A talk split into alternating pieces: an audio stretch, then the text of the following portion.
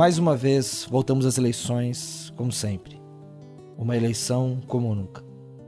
Desde 94, a gente sempre tinha aquela polarização entre PT e PSDB. Em 2018, a gente agora tem outros partidos ali na frente da disputa, outros nomes. Alguns deles são bem conhecidos, outros são novos e outros uh, são conhecidos, mas nunca haviam se apresentado na urna. Você escuta na TV sobre a pulverização dos votos, sobre margens de erro pequenas, estreitas, mas onde cabe muita indefinição. João Alexandre, lá em 91, perguntava como será o futuro do nosso país. João Alexandre, de certo modo, é um profeta. No meio dessa disputa por votos, os evangélicos aparecem como um personagem curioso no noticiário. É como se fosse um povo onde todo mundo é meio parecido, pensa a mesma coisa, vai votar no mesmo candidato, aquele candidato que o pastor apontar. O voto do cabresto, aquele dos coronéis, é substituído pelo voto do cajado. Mas será que é assim? Os evangélicos votam todos iguais? Quando é que começou essa busca do voto evangélico, do voto dos protestantes no Brasil? Quais as características dessa busca e dos candidatos que vão atrás? E a gente? A gente vota mesmo igual? É assim mesmo? Temos diferenças? E se temos diferenças, tem como a gente conviver? É possível? É isso que discutiremos nesse programa, com a participação especial de Leonardo Rossato, lá do Teolabcast. Meu nome é Rogério Moreira Júnior e dou as boas-vindas a você a mais um Fora do Éden.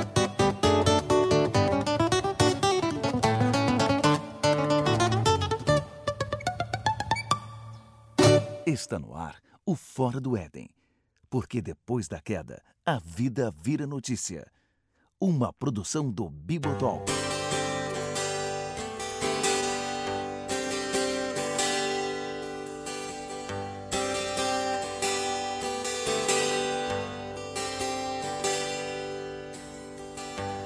Não se acende a luz do sol nos 220 volts dos palácios de Brasília.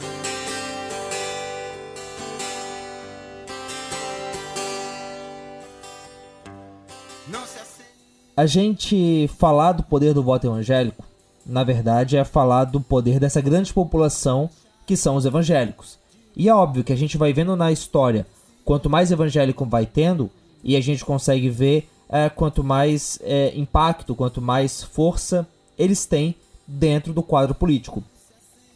A gente pode falar que a primeira grande associação, é, a, a primeira vez que a gente viu os evangélicos como grande força política foi ali em 2010, na eleição da, da Dilma e da questão toda do aborto? É, antes de tudo, boa noite. É um prazer estar conversando com vocês aqui no Fora do Éden. Leonardo Rossato Queiroz, esse que está falando aí, é cientista social, mestre em planejamento territorial, especialista em políticas públicas e professor da pós-graduação na Escola de Governo e Gestão de Mogi das Cruzes. Ufa. Uh, talvez você já tenha ouvido ele na Podosfera, ele participa de alguns podcasts, como esse cara que fala sobre a política, e ele tem um próprio podcast dele. Ele é co-participante, cofundador do Teolabcast, um, um podcast que fala de atualidades e da fé cristã. Tem o link dele aqui no post, você pode conferir. Além disso, ele também tem o Twitter dele, o arroba nada de novo no front, e publica de vez em quando alguma coisa lá no Medium. Todos os links aqui no post. Quanto a essa questão, a gente já teve sinais antes de que o voto evangélico tinha bastante preponderância. Né? O primeiro grande sinal da preponderância do voto evangélico foi justamente a tentativa do Anthony Garotinho de ser presidente em 2002. É, que o Anthony Garotinho, além de ter uma forte presença no voto evangélico, tinha um componente regional, né? Era o evangélico do Rio de Janeiro que votava nele. Mas, de fato, em 2010 foi a primeira vez em que o voto evangélico de fato se tornou um fator preponderante na eleição presidencial, no sentido não de ter um candidato evangélico, porque a gente já teve candidatos evangélicos anteriores, o maior exemplo foi o Anthony Garotinho em 2002 mas no, mas no sentido de é, lançar pautas e influenciar o debate político eleitoral. no, em 2010 foi o grande ponto de, de inflexão nesse sentido, né? E, e, e a gente lembra muito bem que se teve aquela questão do aborto lançada e, e inclusive foi uma na época você não passava as correntes pelo WhatsApp, mas é, foi, foi até algo meio desesperador. Eu, eu, conhecia muita gente que trabalhava nas campanhas e daí de repente os, os, os trackings do, do PT começaram, começaram a cair, eles não sabiam nem o que estava acontecendo. Né? E, e, e, era absolutamente inexplicável, porque era aquela época em que a economia estava crescendo 7% ao ano, o Lula estava com mais de 80% de popularidade. Era, era, era uma época assim que você não conseguia enxergar motivos para que o para que o PT perdesse popularidade. E daí depois de alguns dias só eles começaram a entender que começaram a chegar e-mails de parentes, de amigos, falando justamente dessa questão da, da associação da Dilma com a questão do aborto. E, e, e, um vídeo que se espalhou muito rapidamente, que ficou muito famoso, foi aquele vídeo do pastor Piragini, lá de Curitiba. Eu completei 30 anos de ministério no dia 8 de agosto. E nesses 30 anos eu nunca fiz o que eu fiz hoje pela manhã e vou fazer agora à noite. Pascoal Piragini Júnior é pastor-presidente da Primeira Igreja Batista de Curitiba. E em 2010, perto das eleições, ele falou à sua igreja sobre os perigos que aquele pleito poderia trazer para os evangélicos. Um trecho desse vídeo caiu na internet e acabou fazendo bastante sucesso. Ouve só alguns trechos dele. Eu quero dizer para vocês que nós precisamos tomar muito cuidado com essas eleições que vão acontecer. Porque existem uma série de leis que estão tramitando que vão depender do voto do deputado federal, que vão depender do voto do senador, que vão ser incorporadas pela ação da máquina estatal através da presidência da República, e nós vamos estar votando nessas pessoas durante eh, no próximo mês, que vai tomar força também nas câmaras estaduais, nas ações que são feitas através do Estado. E nós precisamos de valores cristãos trabalhando nesses contextos. Entre essas leis que ele fala estaria o PLC 122, a chamada Lei da Mordaça, aquela lei que punia com prisão quem falasse que a homossexualidade é pecado, mesmo dentro de um contexto religioso. Ele defende que esse seria um dos critérios decisivos para que os cristãos escolhessem em quem votar. Ou melhor, em que partido não votar? É, eu sei que existem pessoas contra e a favor de todos esses temas em todos os partidos políticos, mas há um partido político que fechou questão sobre esse assunto. Um partido político que é o PT, do nosso presidente, ele no seu congresso desse ano, ele na sua é, Congresso Geral, quando eles indicam os seus deputados, ele fechou questão sobre estas questões. Ou seja, se um deputado, se um senador do PT, ele votar contra, de acordo com a sua consciência, contra qualquer uma dessas leis, ele é expulso do partido. E isso acabou se espalhando muito rapidamente entre, entre os evangélicos e acabou se tornando de fato um fator que influenciou na eleição e, e dá para dizer assim tranquilamente que um dos fatores que fez com que houvesse segundo turno em 2010, porque a tendência em certo momento era que não houvesse segundo turno lá pelo final de agosto de 2010, foi justamente essa campanha de em relação a principalmente a temática do aborto que veio que veio hoje a gente já já tem isso mais ou menos aceitado que veio principalmente do, da campanha do, do Serra, né? Que veio, que foi estratégia de campanha mesmo. Inclusive, é, ele tinha contratado um especialista em, em mídias sociais na, naquele ano e ninguém sabia direito o que era aquilo, o que ele faria com aquilo, mas eles, é, o que se sabia desse especialista, que era um indiano, que me fugiu o nome agora. O Leonardo, era o Ravi Singh. Isso, isso, ele mesmo. Esse que falou aí é o Rodrigo Chaves, que toca o podcast A História lá no Salada Cult. Ele já participou do programa de política do ano passado e do de Martin Luther King esse ano. Ele é famoso no meio de, de TI também, na empresa que eu trabalho, levaram. Eu não vi a palestra dele, mas levaram ele porque foi, foi uma febre, né? É, em Indiana no, no, em 2008, por aí. É, e ele era considerado guru tal. Aí as empresas começaram a trazer ele na, nas empresas para falar, é, mindfulness, essas coisas todas, né? Aí ele, ele participou da campanha do Serra. O cara era um, era um gênio na época, né? Considerado um gênio, né? Isso, ele mesmo, ele mesmo. Bem lembrado é que ele tinha agido com, com muita efetividade em algumas outras eleições, em especial a eleição colombiana de, de dois, no fevereiro de 2010, que teve o segundo turno entre o, o Juan Manuel Santos, que foi presidente colombiano até esse ano, e o Antanas Mocos, do Partido Verde e um segundo turno que era para ser equilibrado, que era para ser algo muito disputado, porque a Colômbia estava bem, bem dividida naquela época, acabou se tornando algo assim, muito assim, coisa de 68 a 32 nos votos válidos para o Juan Manuel Santos, justamente por causa dessa. por outros motivos, mas também catalisado por, por essa campanha de lançamento de informações online. E na, e na Colômbia você é, você tinha outros argumentos né? Que você lançava boatos associando o candidato às Farc na época que era um negócio que estava pegando bastante lá então, assim, cada, cada país com seu argumento, cada público com seu argumento. Em 2010 foi lançado de fato esse argumento moral que atingiu muito fortemente o público evangélico aqui no Brasil.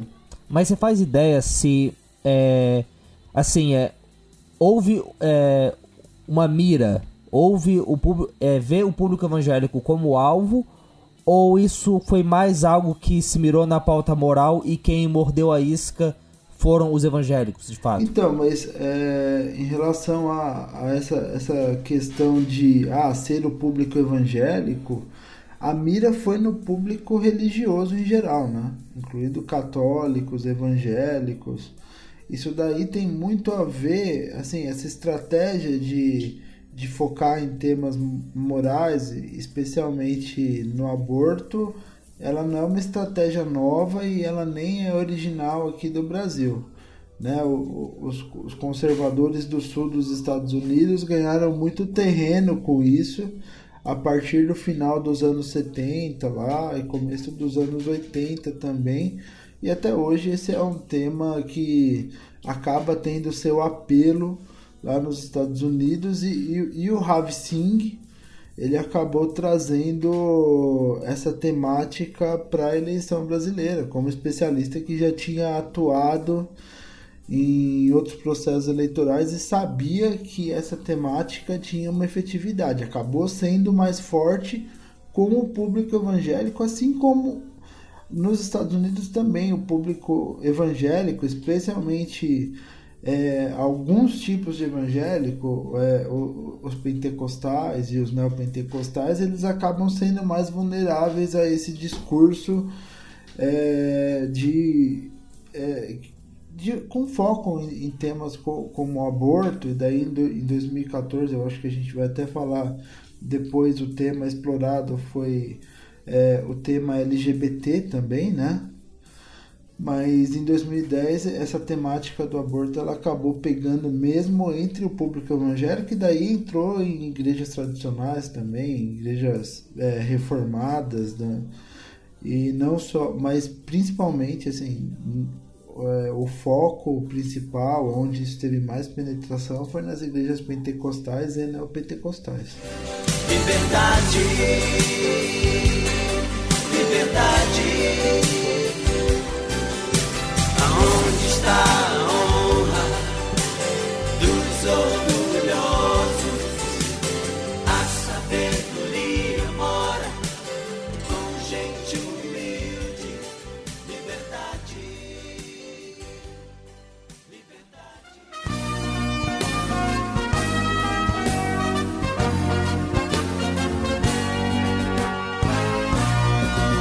Meu Brasil, nação gigante, muito sublime Creio ver-te muito breve, bem maior, combatendo a iniquidade, o vício, o crime, redimindo os pés de Cristo Salvador. Mas assim, é isso tudo, a gente tá falando de uma pauta meio de reação, meio de vamos colocar isso aqui que esse público não gosta para poder ver eles é, indo contra aquele candidato ali.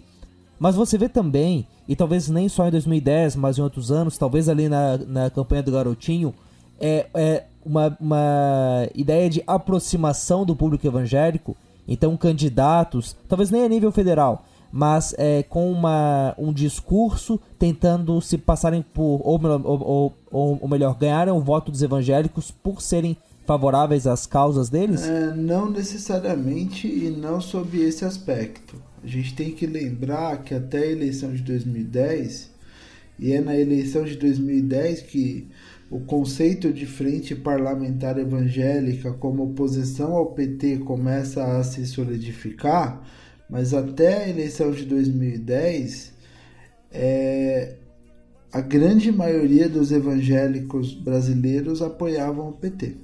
A grande maioria do, dos evangélicos que se envolviam na política eram favoráveis ao PT. O próprio Garotinho apoiou o PT no segundo turno contra o Serra em 2002. Então, então assim, as causas morais elas não eram tão fortes, elas não eram preponderantes e, a, e mesmo a postura de algumas igrejas, se a gente for ver, se a gente for voltar na década de, de 90 e, e tem uma pesquisa sobre os anos 90 tem uma pesquisa que vocês devem conhecer que é, é um livro muito legal que é do professor da USP se não me engano Ricardo Marciano o, o que é o, o neopentecostais né? E, e, nessa pesquisa de fato eles falam que é, a postura sobre essas essas questões morais ela, ela não era tão preponderante, porque o nós contra ele se dava no contexto da contracultura. Os evangélicos eles eram de certa forma nessa época uma cultura de gueto e eles se colocavam contra as estruturas de, de, de governo. No início, muitas vezes, eles tinham o, o apoio de partidos de oposição, como o PT era um partido de oposição na época. Então, boa parte das igrejas evangélicas, inclusive a, a própria Igreja Universal, elas tiveram por muito tempo uma relação de cordialidade com o PT. Então, durante todo é, então durante todo o, go, o governo Lula, os oito anos de governo Lula, você vê os políticos da Igreja Universal e até mesmo da própria Assembleia de Deus sendo base do governo Lula. Né? E, e daí, com a inserção dessas questões morais, começa uma debandada que vai se consolidar na eleição de 2014, quando, principalmente no segundo turno, é, a Frente Parlamentar Evangélica, ou esses, é, esses deputados que que a gente chama de bancada evangélica hoje, uhum. eles apoiam majoritariamente o Aécio no segundo turno, apoiam o processo de impeachment em 2015, 2016, e hoje tem, tem, uma, tem uma postura que, assim, boa parte deles a, a, apoia candidatos conservadores. Então, uhum. o PSC está apoiando Álvaro Dias, você tem muita, muita gente que foi que hoje está apoiando o Bolsonaro para presidente. Então foi, foi essa guinada que começou lá em 2010 com essa questão do aborto que fez com que o, os políticos evangélicos que antes eles não tinham eles não tinham um forte apelo ideológico mas eles tinham um, um apelo mais de estar presente lá e fazer projetos de, uhum. de viabilização da, das próprias igrejas, projetos de melhoria da. É, até você, você tinha até 2010 projetos até de melhoria de programas sociais no, no entorno das igrejas e facilidades para que igrejas assumissem projetos sociais em comunidades, como a Universal tinha muito e ainda tem. Mas é, daí, depois de 2010, isso foi mudando o perfil. E, salvo engano, a, a última igreja que, que realmente abandonou o barco e, e, e, e se bandeou pro, pro, pro mesmo lado das outras igrejas foi a própria Universal, aí já tendo o controle do PRB, né, que é, hoje praticamente com algumas poucas exceções é, é, um partido dominado pela Igreja Universal, né, que e, e daí em 2000, 2014 o PRB também depois da eleição da Dilma, ele abandonou o barco e, e também se, se, tornou um partido aí do, do que a gente chama de centrão hoje, que está apoiando o Alckmin. Eu, eu, queria pegar esse gancho, antes que ele se perca, do, do apoio, ou pelo menos da política de boa vizinhança que grupos evangélicos tinham com o primeiro, os dois primeiros mandatos do PT, né, na figura do Lula. O dono dessa bela voz aí é o Erlan Toss, que provavelmente você já conhece dos podcasts Mundo Afora, podcast pessoal dele de entrevistas, e do Ovelhas Elétricas, o nosso podcast que ele divide com o Cacau Marx, aqui do Bibotalk sobre ficção científica e teologia. É, porque será que a gente consegue associar é, essa essa boa recepção com essa estrutura, é, é, esse, esse micro-universo político que existe dentro das igrejas majoritariamente pentecostais e neopentecostais, do tipo, existe uma figura centralizadora de poder, seja um pastor, um apóstolo, um bispo, existem ali assessores na figura dos diáconos e obreiros. Então existe assim, uma, uma mini política que está presente nas igrejas. Será que o Lula não, não, não, apareceu como uma figura carismática, uma figura que é, ainda que messiânica, né, e, e causando, uh, portanto, esse apoio das igrejas ou é por outro motivo? Porque a debandada foi muito brusca, né? De repente todo mundo demonizou o PT entre 2002 e 2010 você tem outro motivo, além do carisma do Lula que conta. O carisma do Lula conta sim, mas não é o principal motivo. Entre 2002 e 2010, as igrejas elas acabaram mudando um pouco o perfil de, sua, de suas obras sociais, especialmente na, na, nos locais mais pobres, porque começaram a chegar os, os programas sociais do, do governo petista. Né? E, e ao chegarem esses programas sociais em comunidades muito pobres, esses programas acabam chegando para pessoas que estão dentro da igreja também. Então, essa população pobre, a princípio, tinha uma simpatia muito grande pelo governo Lula, só que as igrejas também acabaram sendo afetadas por isso, porque as igrejas elas tiveram que mudar o seu procedimento é, por muito tempo, e isso foi muito forte nas campanhas de solidariedade, principalmente ao Nordeste, no final dos anos 90 e começo dos anos 2000. Então, por exemplo, tinha uma seca no Nordeste. Daí a igreja, as igrejas elas juntavam caminhões e levavam lá para o Nordeste com mantimentos, ou se não tinha alguma tragédia, como por exemplo desmoronamento no rio, esse tipo de coisa. As igrejas iam lá e levavam mantimentos e tal. Então, isso acabou o governo Lula, ele acabou mudando esse perfil assistencial. Por quê? Porque as pessoas, elas passaram a, a ter menos necessidade desse mantimento mais básico, porque elas já recebiam esse esse esse mantimento mais básico aí, o Bolsa Família ou outros programas do governo. Só que as igrejas acabaram percebendo isso e o que começou a acontecer? Começou a, a se movimentar mais dinheiro dentro das igrejas. Então, com essa melhora de vida, é, muitas igrejas, especialmente as neopentecostais, começaram a fomentar mais uma cultura de empreendedorismo dentro das igrejas.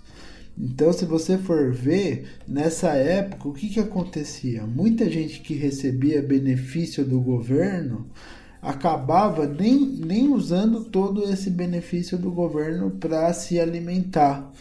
Mas em algumas igrejas você começava a ver surgirem coisas como a vendedora de Yakut, é, a manicure, a cabeleireira e as pessoas que abriam seus pequenos negócios, especialmente nas, nas regiões mais remotas ou nas comunidades em que você não tem. Se, que, em que você acaba tendo essa coisa de você colaborar mais com quem está perto ali para que todos possam sobreviver. E isso acabou gerando um, um, um, fluxo econômico dentro das igrejas e aquela visão de que é, as pessoas de fato estavam prosperando, que corroborava o discurso dessas igrejas neopentecostais. Então era um jogo de ganha-ganha. Você apoiava um governo que fornecia programas sociais que facilitava esse processo das pessoas ganharem prosperidade, só que você falava para essas pessoas que essa prosperidade não vinha do governo, mas vinha de Deus. E daí você, o seu discurso soava muito mais convincente para essas pessoas. Então acabava sendo muito conveniente que igrejas evangélicas, especialmente igrejas evangélicas que apoiavam é, que estavam localizadas predominantemente em áreas mais pobres, como as pentecostais e algumas neopentecostais, porque outras neopentecostais são de um perfil mais de classe média, classe média alta, é, era, muito, era muito conveniente que naquela época essas igrejas apoiassem o Lula.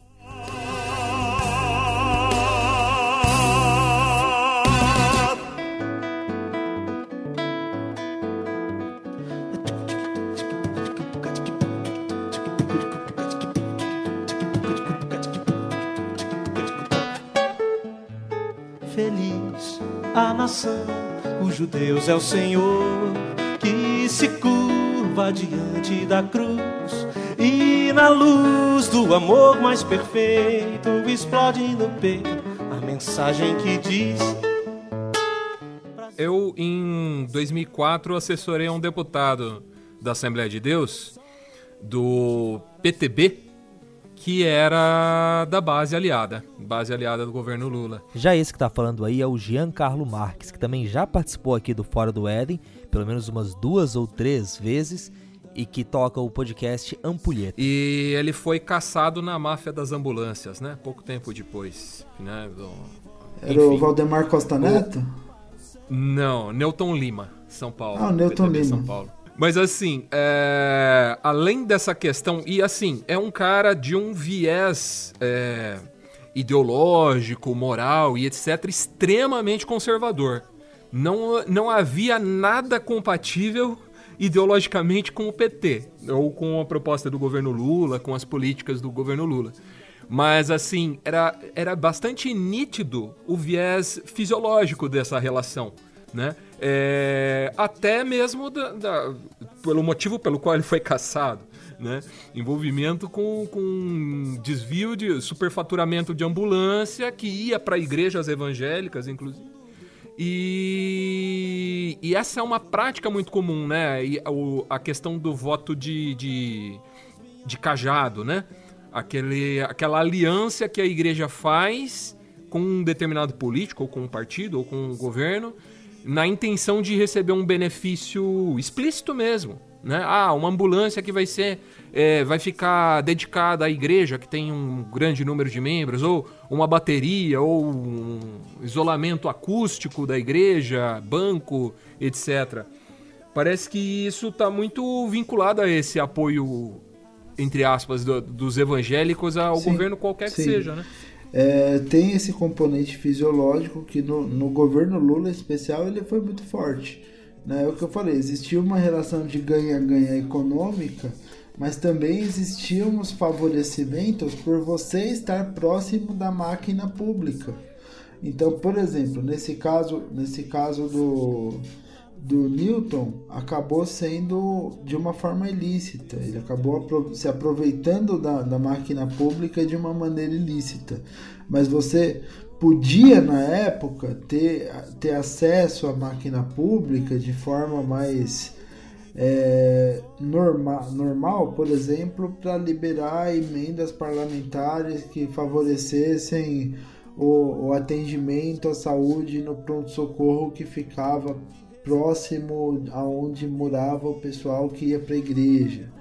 Então, é, são, são, são, essas pequenas coisas que mostravam, e daí você mostrava isso para a igreja, e daí o pessoal fala: Poxa, esse deputado ele tá favorecendo a gente aqui num contexto de um governo que tá, que tá ajudando também. Então, assim, até 2010, e, e a gente tem que entender também o contexto nacional. Até 2010 a gente praticamente não tinha oposição aqui no Brasil que não fosse PS, PSDB e PFL, né? O antigo PFL que daí virou Democratas. O, a ponto de assim de você estar tá discutindo na, na, perto da eleição de 2010 se esses dois partidos iam se fundir, porque o, o, o, o Democratas, que mudou de nome em 2007, ele estava é, se esfacelando a olhos vistos, assim, a ponto de grande parte do Democratas, na época, uma parte mais fisiológica do Democratas, que estava cansado de estar na oposição, ser atraído pelo PSB, que é a turma lá do Heráclito Fortes, que em 2015 essa turma acabou é, se, se voltando contra o governo e, e apoiando o impeachment, e depois essa turma saiu do PSB e voltou para o Democratas aí alguns anos depois. Isso que, que você fala, Léo, me lembra um pouco, depois a gente vai chegar na Silvana no, no, no Rio de Janeiro, mas me lembra aquilo que a gente viu no áudio do Crivella, em que ele falava que, ó, vocês podem falar com a Márcia. É essa ideia de que uh, a gente tanto pode falar a narrativa de que isso é corrupção e de que isso aí é, é o uso da máquina pública para favorecer, quanto você pode falar a narrativa de que, coitados, são pessoas que estão sofrendo e que bom que Deus colocou esse homem aí, que é amigo do nosso pastor e que vai garantir que a gente aqui da igreja, que tem uma série de problemas, vai poder ter acesso a esses recursos. Glória a Deus por isso. Então não é tão fácil assim é, é, é cinza. É, é, muito cinza e pode muito bem ter gente que foi. Olha, pode. É, algumas dessas ações, dessas coisas que vieram por causa dessas aproximações, podem inclusive ter sido resposta sim, de oração. Sim, você tem, você tem. É sério, você tem todo esse componente aí. E sem contar que, que existe mais um fator na época que, que é muito importante a gente frisar. Na época você tinha uma maior leniência, vamos falar a verdade, você tinha uma maior leniência e uma maior zona cinza sobre o que era corrupção e o que não era corrupção. Então, o que que o que que a gente pode dizer a respeito disso? Essa, essa ideia de, de que ah, mas é que a gente não pode analisar o que acontecia há 10 anos atrás com o prisma de hoje. Hoje a gente teve uma operação Lava Jato, a gente ouvi, ouviu por três anos falar de é, corrupção na televisão, em todos os meios de mídia, todos os dias praticamente. Isso gerou uma rejeição muito grande à política, porque você via gente de todos os partidos envolvida. Então você tem uma outra realidade em relação à corrupção que você não tinha antes. Então, o que, que era o Brasil lá em 2007, 2008?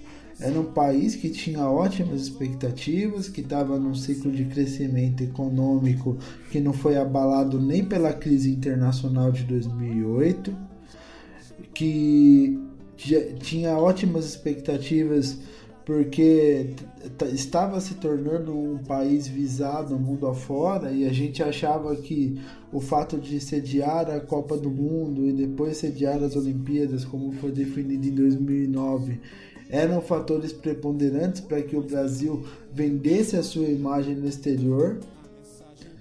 E nesse, e nesse sentido, assim, é, é aquela história de que assim, ah, os fins justificam os meios. Nós estamos fazendo isso por um benefício maior. Às vezes você fazia algo que não era lícito, não era justo ou que poderia ser enquadrado como corrupção, mas você, como deputado ou mesmo o irmão da igreja lá que estava orando por aquilo, você achava que aquilo era a coisa mais normal do mundo, porque afinal você estava fazendo isso em nome de um benefício maior, em nome de um projeto de país maior ou em nome de, de da sua própria vitória com Deus naquele momento, a atendimento da sua própria necessidade naquele momento enquanto evangélico. O Brasil também é você colocou bem agora, mas o Brasil é completamente diferente do que entre 2010 até hoje até 2018, o Brasil mudou muito. E a gente não percebe isso às vezes, é porque o tempo foi tão curto, a mudança foi tão grande, né? É, a gente, nós tivemos em 2013 aqueles protestos gigantescos, né? É, que culminaram com, a, com, com, um monte de aquela invasão e etc. E com a nossa querida Dilma sancionando aquela lei, é, lei das organizações criminosas que teve dentro delação premiada, é, escutas, ela mesma sancionou isso e que a gente viu que no futuro prejudicou o próprio PT, né? E, e a gente, e o que você falou, a gente não, em 2010, por exemplo, a gente não sabia ver é, a questão de corrupção. A, a gente estava discutindo agora há pouco no, no, no grupo de, no Telegram uma pessoa citou, ah, o, o Magno Malta usou combustível, é, usou milhões de reais em combustível. Eu peguei no meu smartphone, portal transparência, consultei e vi que realmente ele usou. E eu falei, ó, o outro deputado também usou. Assim, eu, aqui na minha casa, de no sofá, consegui consultar os gastos dos, dos, dos, políticos. Provavelmente isso existia antes, só que a gente não se interessava, né? E isso mudou muito, muito a forma como a gente vê política. São poucos ainda. Só que, por exemplo, eu citei isso num grupo para 45 pessoas. Se, se, a gente conseguir é, mostrar que, ó, esse político aí, ele, ele tá com, roubando combustível, do, usando seu dinheiro, seu dinheiro de imposto para pagar combustível para ele, né? Muda as coisas. E, e a questão dos evangélicos, eu, eu sempre falo isso. É difícil mas é porque é difícil porque a gente entende que o púlpito, que a igreja é algo santo, algo sagrado para nós.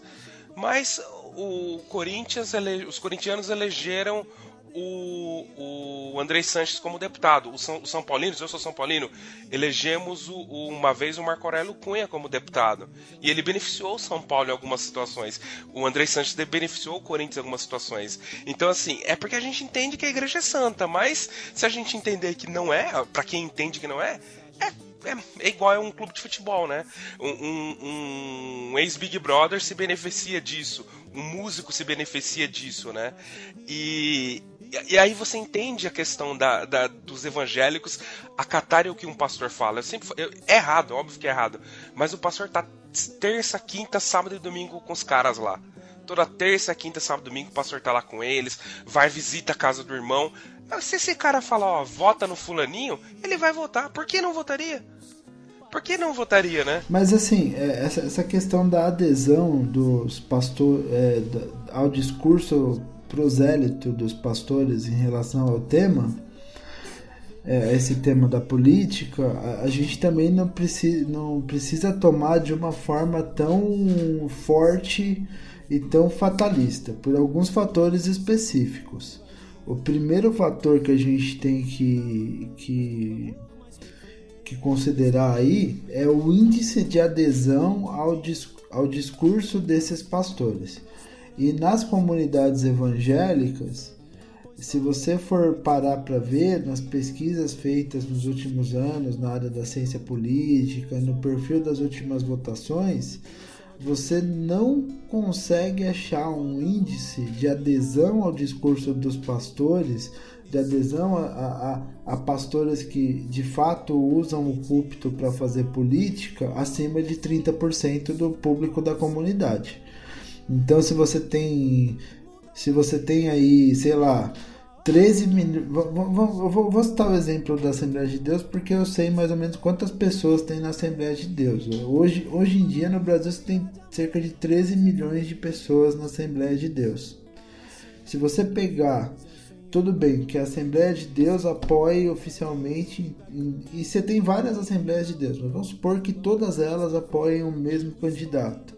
Isso daí, se tiver 30% de adesão da comunidade em relação a isso, você vai gerar no máximo 3,9 a 4 milhões de votos. Então, a, em primeiro lugar, a adesão não é tão grande assim. Em segundo lugar, existem vários tipos de evangélicos no Brasil. Né? A gente não pode pegar e, e, colo e colocar os evangélicos num, num balaio eleitoral só, porque às vezes na mesma comunidade, eu não tô.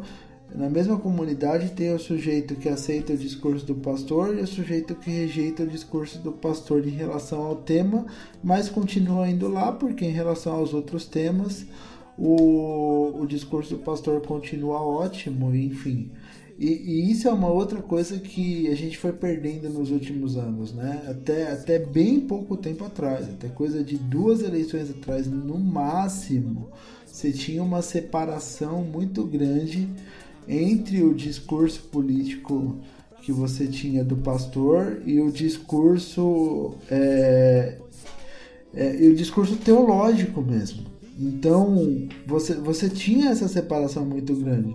Então, o que, que acontecia? Às vezes você até ouvia um pastor fazer um proselitismo aqui, outro proselitismo político ali, mas você ignorava isso e, a pre... e ouvia a pregação dele do mesmo jeito, porque você separava completamente dentro da igreja é, a questão da política e a questão da palavra de Deus que é muito fruto também da, no, da nossa. Isso daí, isso é uma mentalidade que atinge praticamente todos os, os evangélicos brasileiros, com ou atingia até pouco tempo atrás, que é a, a separação quase assim é, hermética entre o que é vida cristã de igreja e vida secular. Então, como política era considerada vida secular, o pastor podia falar qualquer coisa em relação à política que as pessoas não consideravam.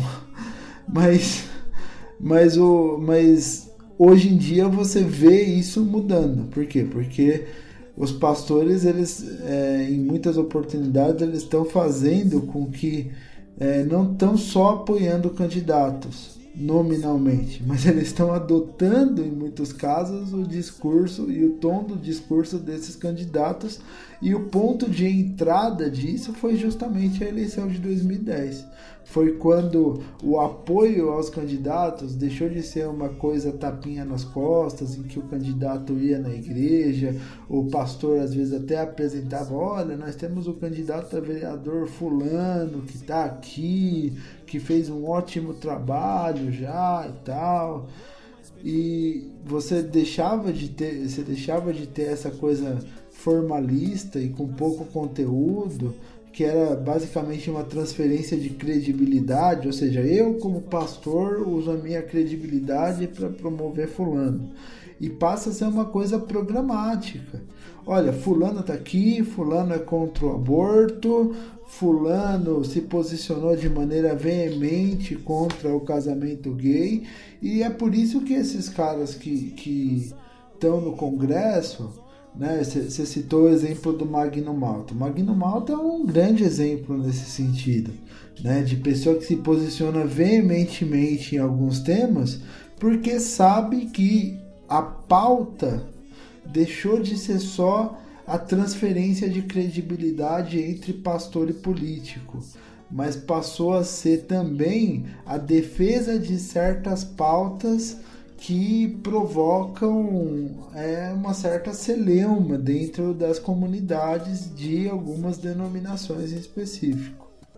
Mas, mas, mas assim, mas é, nesse, nesse sentido, o que, o, que eu, o que eu queria assim deixar bem claro é que é, hoje, como a gente já não tem mais tanta separação entre essa coisa de vida secular e vida e vida cristã em muitos casos, porque a, a política entrou nas igrejas através de pautas, você você tem de fato a questão de que os pastores tentam influenciar os membros de suas igrejas a votarem em determinados candidatos. Tem, tem igrejas que inclusive já anunciaram apoio oficial a candidato, a um candidato ou outro candidato. Vai gerar grande influência? Não creio que vai gerar grande influência. Se, se, se o apoio oficial de uma igreja a um candidato gerar mais 5% de votos para esse candidato dentro dessa igreja, eu vou achar muito já.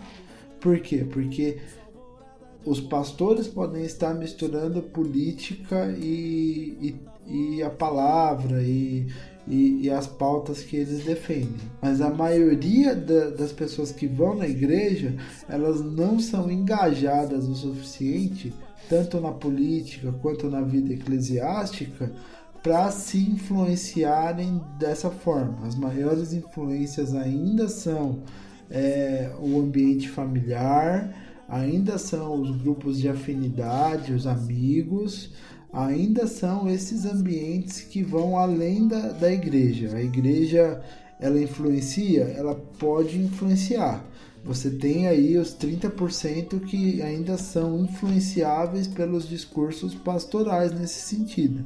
E é por isso que você vê que candidatos que têm uma maior influência dentro do público evangélico nessa eleição de 2018, eles realmente estão melhores. Mas se você tivesse uma influência muito forte, era para os dados eleitorais estarem completamente diferentes. Era para ser um negócio estilo. Vamos supor que o último, último Datafolha deu que é, o Lula lá estava com 37% e o Bolsonaro com 21%. Era para ser um negócio inverso se, fosse, se, se houvesse se houvesse de fato um uma diferença. E daí você vai ver é uma relação que não tá tão diferente assim. Não é, não é uma coisa que você vê tanta influência assim. E também é o que a gente comentou da separação de assim, é, igreja pentecostal tem um perfil de voto, igreja protestante, por mais que haja uma, uma influência mútua aí, as igrejas protestantes clássicas têm um perfil de voto, as igrejas pentecostais têm um perfil de voto, as igrejas neopentecostais têm um perfil de voto. E isso muda de igreja para igreja. No, eu tenho um viés, porque eu estou no, no estado que viveu o ápice e o fundo do poço. Né? Essa que você está ouvindo aí é Silvana Silva, lá do podcast Lado a Lado, e que também já participou do Bibotalk em podcast sobre aborto. Era lá do Rio de Janeiro. Mas, assim, a primeira década do, do né, a primeira década do século XXI, eu percebi que principalmente as igrejas mais jovens, então entra aí muita igreja né, pentecostal e neopentecostal abrindo e tudo mais, tá vivendo assim uma ascensão econômica desse grupo, né, coisa que você até já falou, Léo.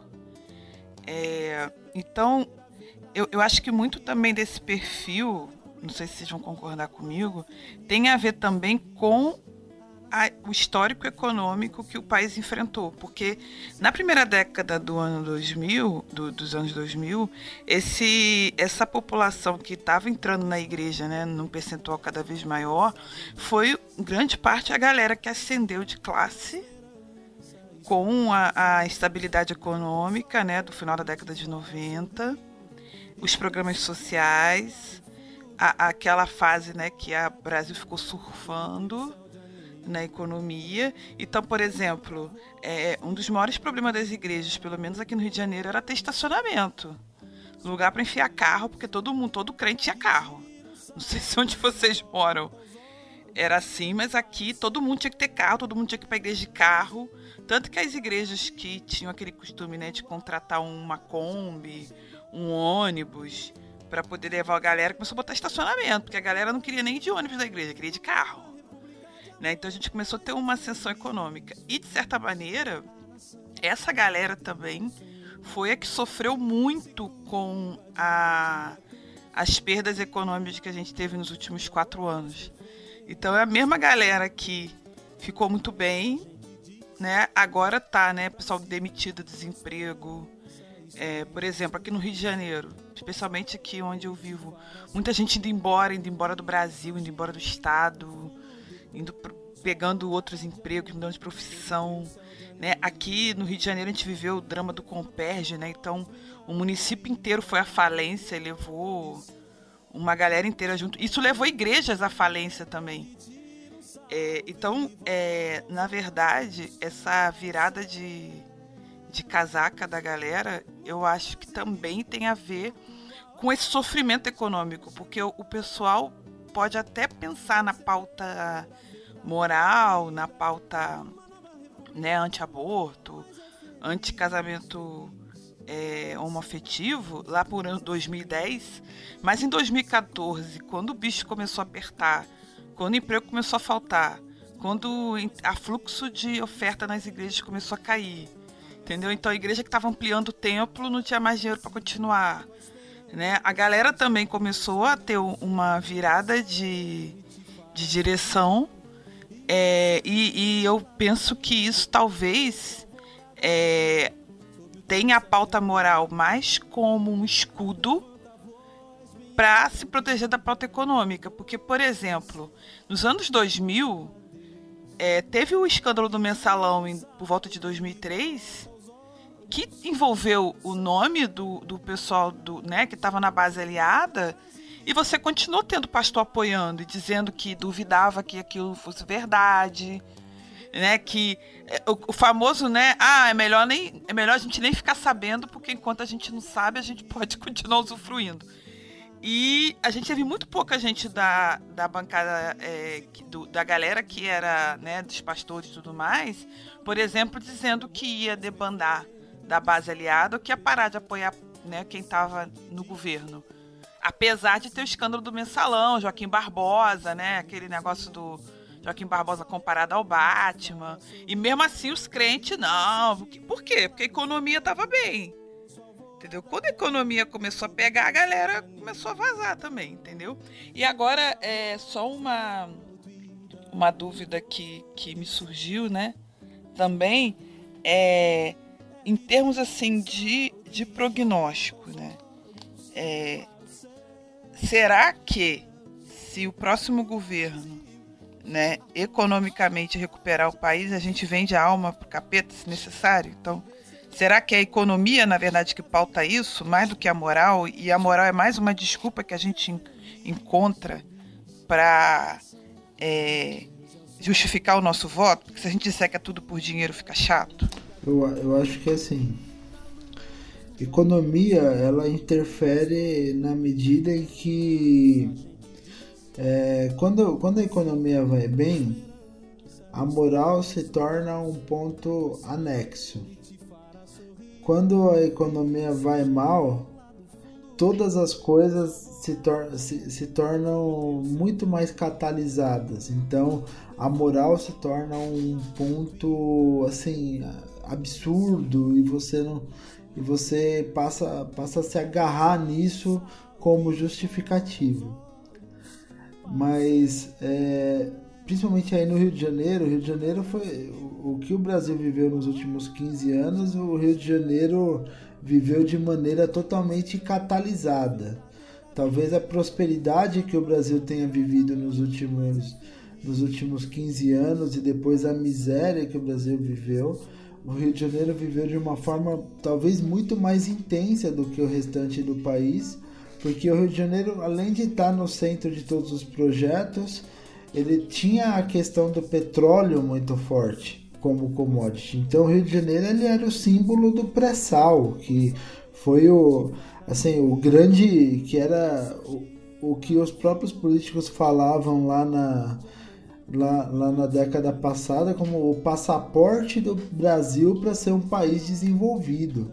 E daí depois com, a, com essa frustração econômica e com essa crise que que começou a se desenhar ainda lá em 2013 e começou a se agravar em 2014 até virar o que virou em 2015, 2016 e a gente não se recuperou até hoje, de fato, você tem um sentimento de insatisfação generalizado. E não uma insatisfação injusta, uma insatisfação porque as pessoas estão na miséria, uma insatisfação porque a empregabilidade da, das pessoas, o, o, os planos de vida dessas pessoas foram frustrados, os planos de vida das próprias igrejas foram frustrados também.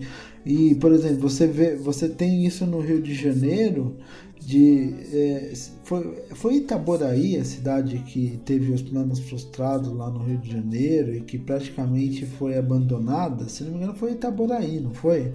Foi Itaboraí. É, Itaboraí foi a sede onde foi construído, seria construído o maior complexo petroquímico da América Latina.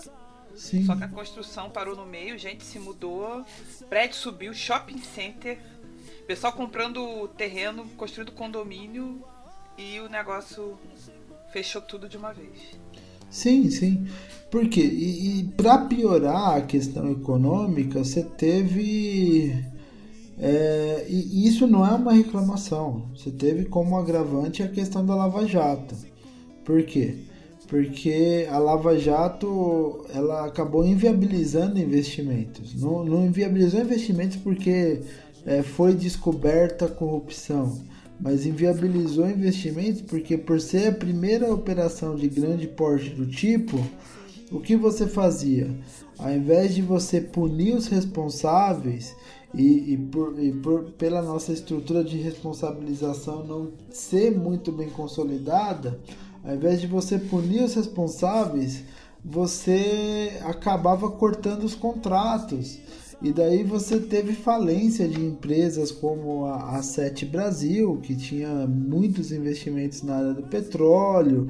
Você teve questões como Itaboraí, mas você também teve na, na Bahia e em Pernambuco, por exemplo, é, muita frustração de investimentos nesse sentido. E daí as pessoas acabaram perdendo mesmo os empregos, porque projetos foram interrompidos.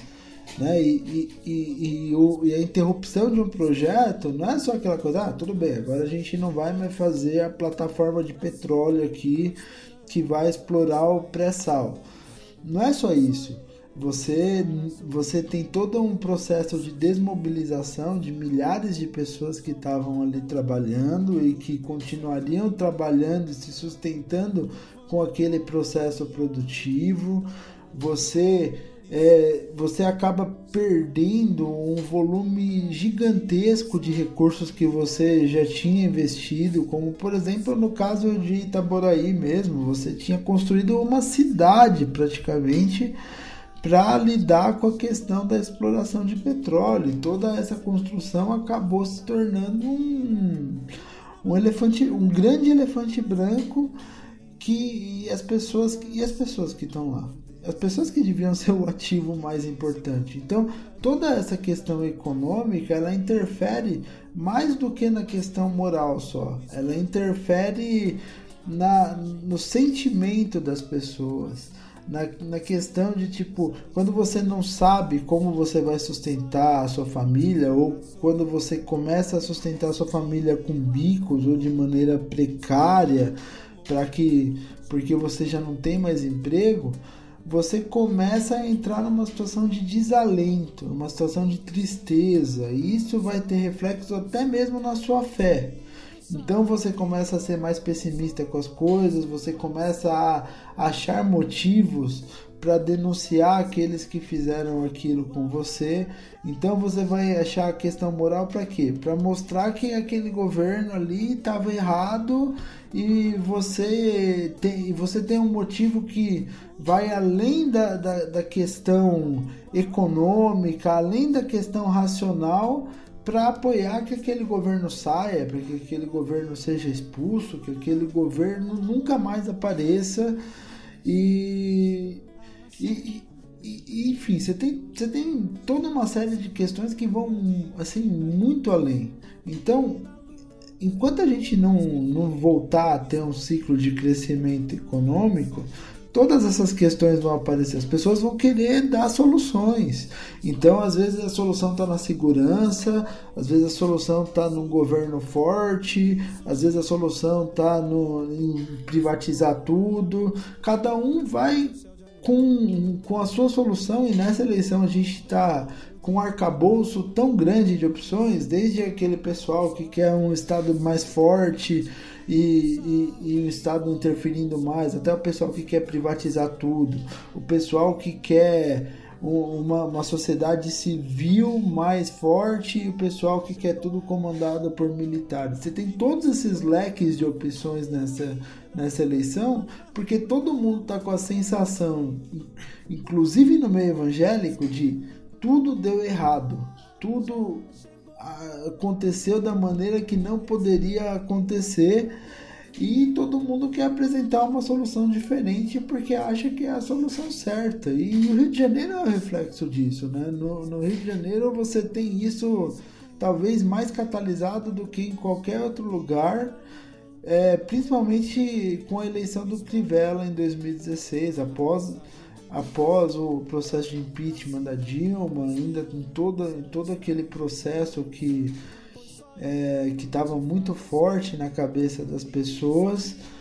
E, e, as pessoas acharam mesmo lá no Rio que de alguma maneira assim, então, se você colocar, se você colocar um bispo ali, alguém que tem o contato com as igrejas, essa pessoa vai começar a agir de maneira diferente e talvez a gente ache uma solução.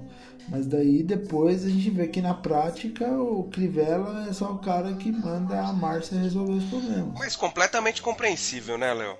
Meu pai é petista de conhecer o Lula e apertar a mão dele. É de, meu pai era, era, era líder de sindicato na Vilares, né? Empresa gigante em São Paulo. Desde 89 ele conhece o Lula. E meu, meu, meu pai não tem raiva hoje do PT. Mas ele ficou extremamente frustrado e chateado. Porque foi uma aposta de todo mundo que era o pobre que ia dar certo, que ele não ia se sujar. É uma aposta ingênua, é. Ele não ia se sujar, ele não ia se lambuzar, e ele, eles fizeram. Eles erraram. Frustrou todo mundo, todo mundo ficou chateado. É compreensível o que aconteceu, sabe? É, é, todas essas apostas que você falou. Foi triste, inclusive, né? Ninguém quer isso. Ninguém quer, quer que o, a Dilma. Ninguém queria que a Dilma fosse impeachmentada. Ninguém quer que o próximo presidente seja um lixo. A gente quer que o Brasil cresça. Que o Brasil seja um bom país. Ninguém quer esse ciclo de, de a cada cinco anos tira um, tira um, um presidente, sabe? É, é, foi muito triste isso que está acontecendo com a gente. Eu acho que tristeza é o termo que melhor define. Né? Independente do posicionamento político de cada um, é uma, uma coisa, uma coisa que, que fica muito latente que talvez, assim, e daí, e daí é uma fala menos como cientista político e mais como cristão. Que talvez o que, o que falte um pouco entre, entre nós é arrependimento e responsabilização. A questão de que às vezes a gente admitir que a gente, te, que a gente também tem uma parte de culpa nesse, nessa questão e, e, acabar se responsabilizando assim o que, que a gente pode fazer para ajudar de alguma maneira a, as coisas a mudarem enquanto cristãos. E, e, e assim não que a oração não seja importante a gente tem que orar também mas fazer as coisas do ponto de vista prático, fazer as coisas do, do, do, do, ponto de vista da ação prática nossa enquanto cristãos. Como que a gente deve proceder, como que a gente deve agir, como que a gente deve ser ator, atores relevantes na sociedade, não para apontar o que o outro está fazendo de errado e causar mais divisão, mas para, como fruto de arrependimento, se responsabilizar pelo outro e conduzir ele ao mesmo caminho que a gente eventualmente está tentando seguir, que a gente erra também, mas a gente, como cristãos, a gente vê a Cristo lá no final e encontra em Cristo a, a luz, o amor, a solução para as coisas que a gente é, acaba vivendo todos os dias e para essa situação que todo mundo concorda que é uma situação horrível que o país está vivendo. Numa nova república, nova república de amor, nova república de amor. Mas é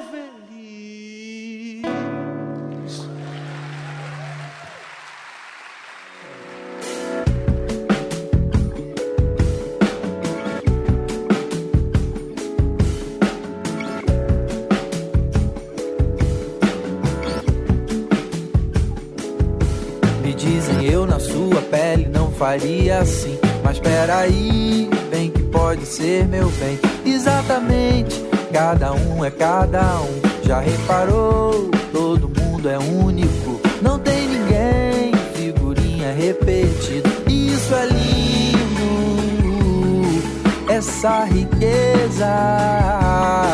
Por ser diverso, tanta beleza.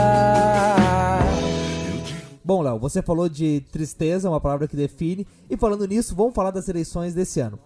Uh, eu acho muito interessante é, ver é, mais matérias saindo é, comentando o voto evangélico, comentando para que lado o voto evangélico vai. E em muitas delas falta essa sua visão. Isso que você falou há pouco, sobre não ser algo monolítico, né? Às vezes parece que os evangélicos vão todos, tipo lemmings, juntos é, para cair no mesmo buraco. Mas a gente tem esse ce ce cenário que dá para fazer umas leituras interessantes. Até teve um texto seu lá no, no, no, no, no seu Medium que toca um, um, um pouco isso. Eu acho que é a principal. É, o principal cenário onde a gente vê os evangélicos é, talvez atuando mais, ou pelo menos aparentemente atuando mais, tá ligado a o Bolsonaro a força do Bolsonaro e principalmente ligada à fraqueza que o Alckmin está tendo, né?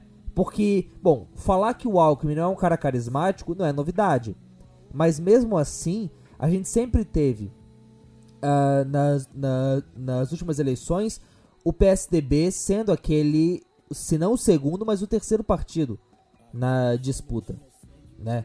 E isso com nomes também, como o Alckmin, o Serra, talvez o Aécio dos três tenha sido mais carismático, né? E esse ano, é, né, ele tá o? Quinto, quarto, quinto. quinto lugar? Quinto lugar. Até que ponto você acha que uh, uh, os evangélicos estão ligados a uma força do Bolsonaro e uma fraqueza do Alckmin? Pra gente co começar com esses dois. Não, acho que antes de tudo a gente tem que explicar o motivo da força do Bolsonaro e da fraqueza do Alckmin. Né? A gente tem que entender o Brasil muitas vezes sobre a lógica dessa divisão PT-PSDB, mas também entender que essa divisão de alguma maneira se enfraqueceu nos últimos anos. Desde 1994 até 2014, em todas as eleições você teve os dois primeiros lugares, PT e PSDB ou PSDB e PT, independente de ter segundo turno ou não. Então, são de fato os dois partidos que polarizaram a política no país nos últimos 20 anos, a gente não pode negar isso. Mas, ao mesmo tempo, o PSDB ele foi plantando uma coisa que após a eleição do Lula que acabou se voltando contra ele agora. O que, que é isso? O PSDB assim, o que, quando, na década de 90, quando o FHC era presidente, você tinha uma noção de que você tinha dois projetos de país. Você tinha o projeto de país do PSDB, que era aquele projeto neoliberal, aquele projeto baseado em você é, ter um, um, Estado mais enxuto, as agências reguladoras fazendo o serviço delas, você criar lá o tal do tripé macroeconômico, você ser muito baseado em responsabilidade fiscal a ponto de você fazer a lei de responsabilidade fiscal em 2001. Então, esse era o projeto do PSDB, é um projeto que e é um projeto que foi muito bem sucedido por um tempo por conta da questão da estabilização. Né? O, o, o, Plano Real foi um projeto de estabilização da moeda contra a inflação. Então, o principal objetivo do PSDB, até mesmo para manter o seu legado, foi a luta contra a inflação. Então, você, você tem uma meta de inflação para o ano, você tem uma banda cambial lá que que é uma banda cambial você tinha até 99. Você tem o câmbio livre e você tem também a meta de superávit primário, ou seja, o governo ele não pode gastar mais do que está estabelecido ali, ele tem que fazer uma economia de recursos. E daí depois disso você teve o projeto do PT. E o projeto do PT, você sabia que ele já existia desde o governo FHC. E entrou o projeto do PT com uma outra roupagem. Apesar de manter por muito tempo é, a, a questão da responsabilidade fiscal, a questão de de, de você ter o tripé macroeconômico e pegar algumas coisas do, do programa de governo do PSDB, o programa de governo do PT teve uma roupagem mais social, uma roupagem de fomento à economia através da transferência de renda para os mais pobres, de investimento em estruturas como, por exemplo, é, ampliação da, da rede de universidades federais investimento, invest, em, em outros investimentos do tipo, investimentos em infraestrutura que foram desencadear esses projetos que inclusive os projetos da Petrobras que depois com a Lava Jato eles pararam aí em 2015 que nem a gente já falou. Então assim era uma era uma outra pegada mas eram dois projetos de país. Só que depois que o PT assumiu o poder o PSDB ao ver parte do seu projeto de país apropriado, ele não conseguiu ter massa crítica para desenvolver um novo projeto de país, para desenvolver um projeto que de fato é, contrapusesse esse projeto petista que por muito tempo deu certo. Então, e principalmente por ter dado certo por tanto tempo, o PSDB ele acabou se sentindo sem chão na hora de fazer um novo projeto de país. Afinal, qual que é o sentido de fazer um projeto de país que está contrapondo um projeto de país que está dando certo? Então, o PSDB ele começou a investir no que? No antipetismo, no sentimento de apontar os erros do petismo e principalmente é, materializados na figura do Lula né? Então você teve o antipetismo e o antilulismo crescendo de uma maneira muito grande e o PSDB investindo muito no, no, no antipetismo, já na eleição de 2006, mas de uma forma bem pouco efetiva, mas principalmente a partir de 2010, quando você apela para questões não racionais e questões morais, justamente como a gente falou para tentar derrotar o PT. Isso veio com a mesma força já em 2014, só que em 2014 o PSDB já tinha argumentos econômicos também.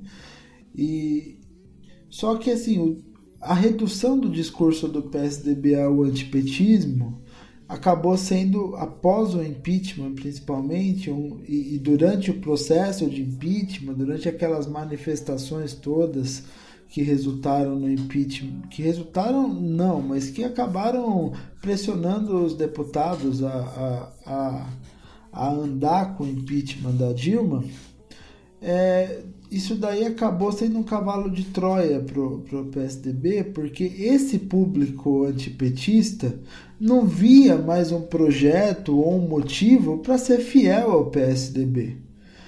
E antipetismo por antipetismo, um Bolsonaro é um antipetista muito melhor do que o PSDB. Então a gente chega em 2018 com esse público do PSDB que era só antipetista, que não lembrava do projeto do partido, que não, não tinha essa aderência àquele PSDB da década de 90, que tinha aquele projeto de enxugamento do Estado com responsabilidade fiscal e tal. E aqui a gente não está falando qual projeto é certo e qual projeto é errado, mas quem não tinha aderência e aderiu ao PSDB só pelo antipetismo achou no Bolsonaro um cara que falava muito mais próximo com ele. Porque o Bolsonaro é isso, o Bolsonaro é o antipetismo mais exaltado que o antipetismo do PSDB. É o antipetismo mais forte no sentido de mais assertivo do que o antipetismo do PSDB.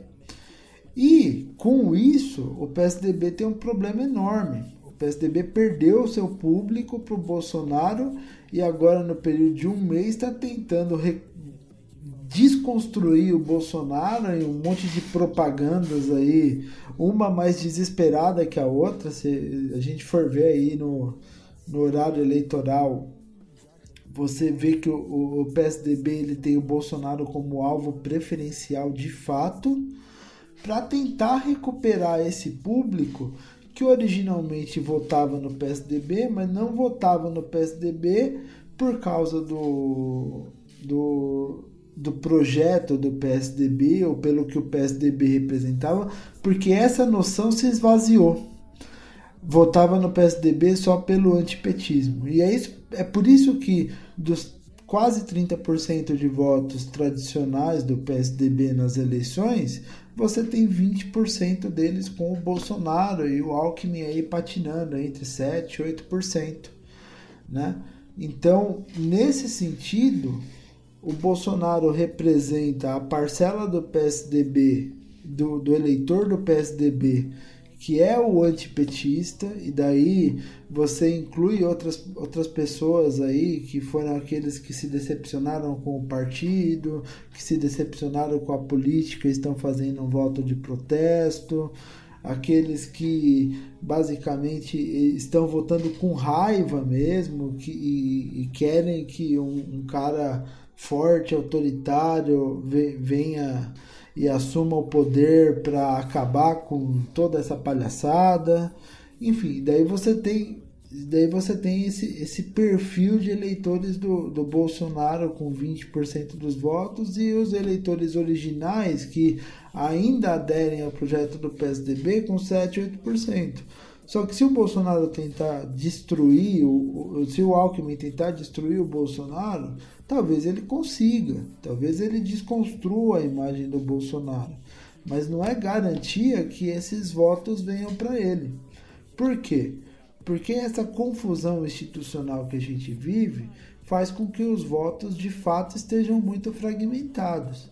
Esses votos que saem do Bolsonaro podem ir para um candidato de centro, como a Marina, por exemplo, que tem uma posição que ela transita melhor ali entre centro-direita e centro-esquerda, e podem ir até mesmo para outros candidatos que são menores, mas têm campanhas muito fortes financeiramente, que são os casos do Meirelles e do Amoedo, que são insignificantes na corrida eleitoral, mas que tem muito dinheiro para gastar e de fato estão gastando muito dinheiro de seus patrimônios na corrida eleitoral ou em um caso regional muito específico, que é o caso do Paraná, o Álvaro Dias, que é um sujeito que tem 3, 4% nas pesquisas nacionais, mas tem 23% dos votos do Paraná.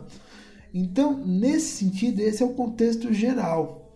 E isso se reflete entre o público evangélico.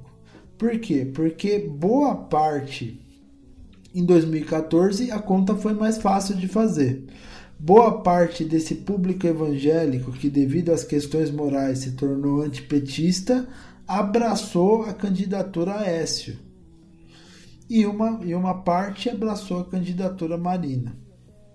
Mas, por outro lado, agora em 2018, esse público ele está mais fragmentado, não só porque você tem mais opções, mas porque você tem um investimento institucional de fato de candidatos como Bolsonaro em parte desse público.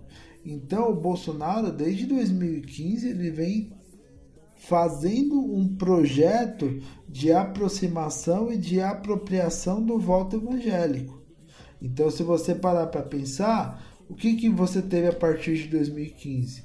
Em 2015, Bolsonaro saiu do PP, que era o, o partido progressista lá, que ele estava até 2015, e foi para o PSC, que era um partido que você que tem muita força, especialmente nas Assembleias de Deus, que tinha lançado o pastor Everaldo como candidato a presidente em 2014. E daí, indo para lá, qual foi o próximo passo do Bolsonaro? Ele se batizou lá, lá no Rio Jordão com o pastor Everaldo. Vocês lembram dessa passagem? Sim, sim, claro. Sim, sim. Ele se, ele se batizou, ele se batizou lá no Rio Jordão e ele se aproximou de políticos como o Magno Malta, que são representantes dos evangélicos. Então ele se ele se cercou de, de pessoas que são proeminentes no que a gente chama de bancada evangélica. Então ele, ele fez um, trabalho orgânico de fato nesses últimos quatro anos com certo público evangélico, que é o público evangélico permeável ao discurso dos pastores da bancada evangélica. Então, o, o Bolsonaro investiu justamente nesses 30% de evangélicos que são permeáveis aos discursos proselitistas dos pastores da bancada evangélica. E nesse sentido, ele acabou ganhando muito do público que era o público do Aécio em 2014. Só que o Alckmin ele tem uma dificuldade muito grande de crescer nesse momento e pode ser que ele cresça até é, pode acontecer de tudo até a eleição ele tem uma, mas ele tem uma dificuldade muito grande de crescer porque as pessoas não têm mais um motivo para votar no PSDB, inclusive os evangélicos, apesar da tradição católica do Alckmin, o Alckmin ele é muito católico, sempre foi, e também porque a eleição está muito fragmentada. O voto que sair do Bolsonaro agora, ele vai poder ir para Marina, ele vai poder ir para pro Meirelles, ele vai poder ir pro Álvaro Dias, ele vai poder ir pro Amoedo, ele vai poder ir até pro Ciro Gomes, para um certo eleitor do Bolsonaro que admira caras que tomam posições mais firmes. Né? Então, o, Bolso, o, o Alckmin, nesse sentido, com só um mês para desconstruir o candidato, porque assim, a gente sempre toma como noção a campanha de 2014, em que a Marina estava na frente, ela sofreu um processo de desconstrução muito forte, principalmente do PT, mas também da campanha do PSDB. Afinal, o PSDB foi o grande beneficiado desse processo de desconstrução da Marina. Né? A gente lembra muito da campanha de 2014, mas na campanha de 2014 você tinha só três candidatos viáveis. Então fica claro que é, você batendo na Marina, você vai ter um segundo turno entre PT e PSDB. Hoje, com ao menos cinco candidatos que têm alguma viabilidade eleitoral e mais candidatos abaixo desses cinco que têm que tem poder de investimento na campanha, você tem muito mais dificuldade de ter a mesma estratégia, não importa quanto tempo de TV você tenha, não importa quanta é, quanto recurso você tenha para gastar na campanha, não importa quantos partidos do Centrão você tenha aliado consigo mesmo. Então, a situação do Alckmin está muito difícil e a situação do Bolsonaro, que hoje concentra boa parte do voto evangélico, inclusive está aí, de acordo com as pesquisas, muitas vezes é, varia entre 23% e 27%, mas é uma coisa muito relevante. Um quarto dos evangélicos votam no Bolsonaro. Vai depender muito da recepção ao, aos, aos próximos dias de propaganda, ao que vai ser feito, às próprias atitudes dele nos próximos dias mas esse voto do Bolsonaro não necessariamente vai pro Alckmin, não. Uma pergunta, você, assim, eu vi a, a tenho visto as inserções do Alckmin na campanha. É, a minha impressão também é que ele está focando em desconstruir o Bolsonaro, mas ele está focando também em mobilizar a pessoa que decidiu votar nulo, justificar e não ir para a campanha, para ela se mobilizar para não deixar o Bolsonaro ganhar. Vocês não acham isso também, não? Talvez seja um duplo movimento? Porque nós temos o quê? 30% de indecisos o, e nulos. A grande possibilidade do Bolsonaro ganhar a eleição é se nulos, brancos e abstenção tiverem um patamar alto. Hoje, esse patamar ele reside de 30 a 35% normalmente. Com a com, com a desilusão das pessoas com a política, esse patamar pode eventualmente chegar nos 40%.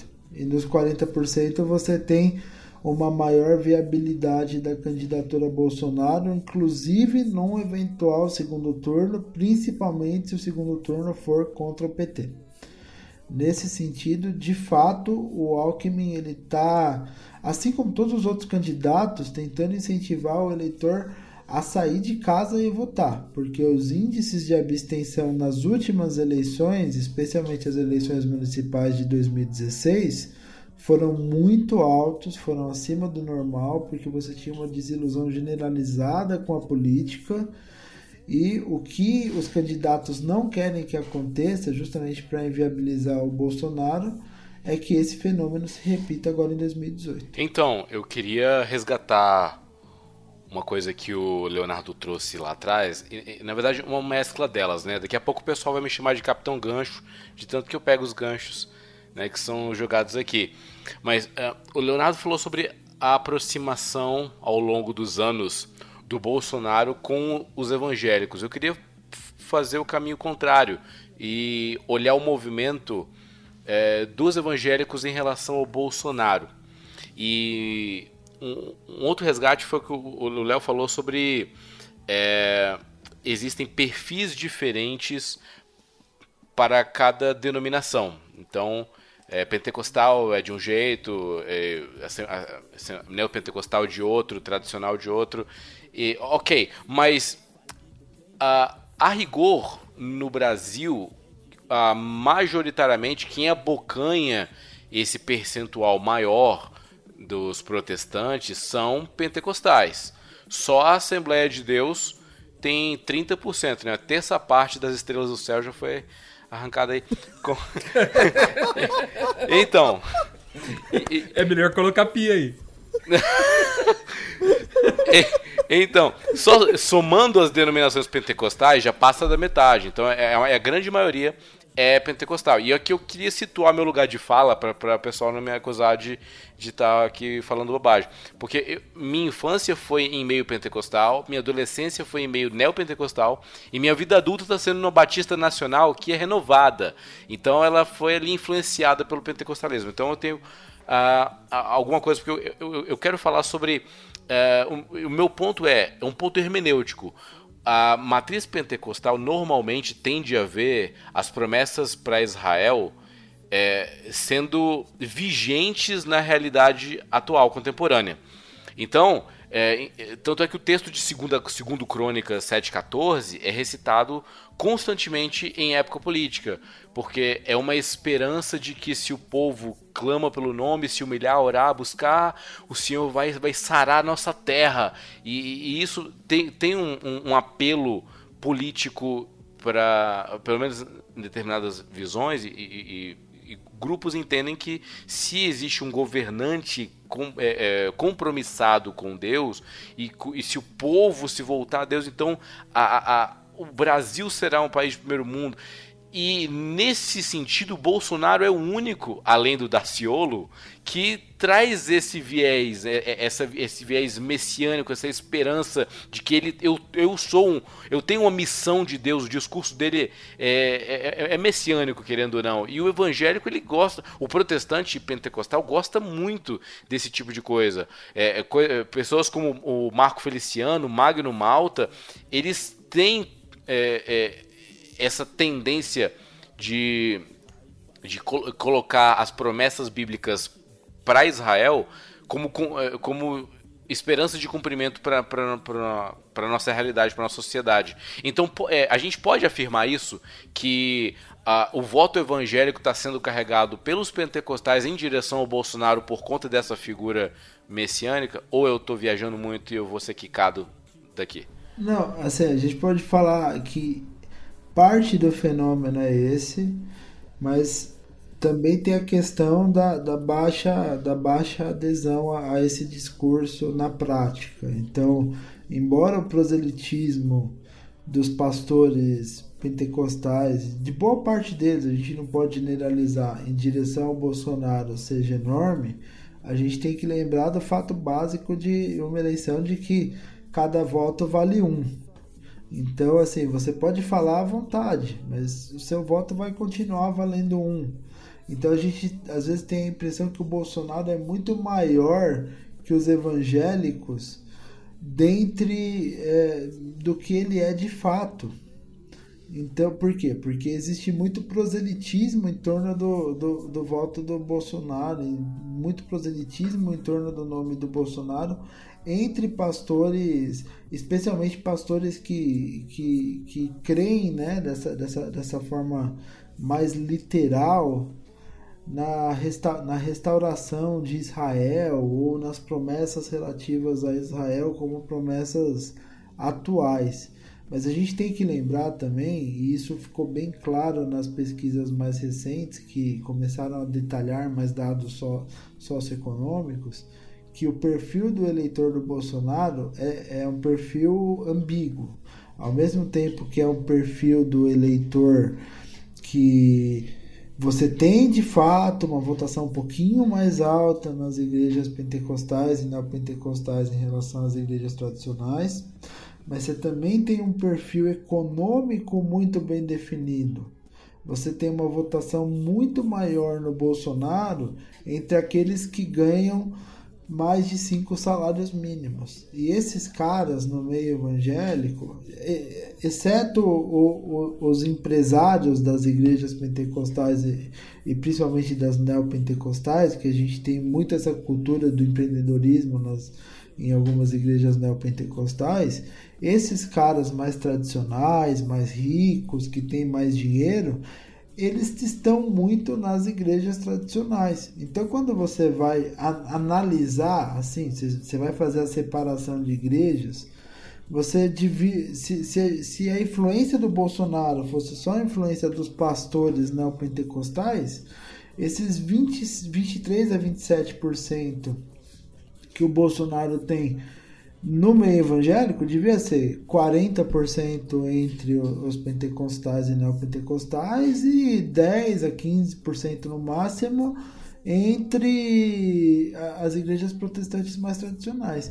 Mas por conta do viés econômico, e o viés econômico ajuda a justificar também a transferência do voto que era o voto do sujeito que ganhava mais de 5 salários mínimos e votava no PSDB até 2014, por conta do viés econômico, você tem ali mais ou menos equilibrado.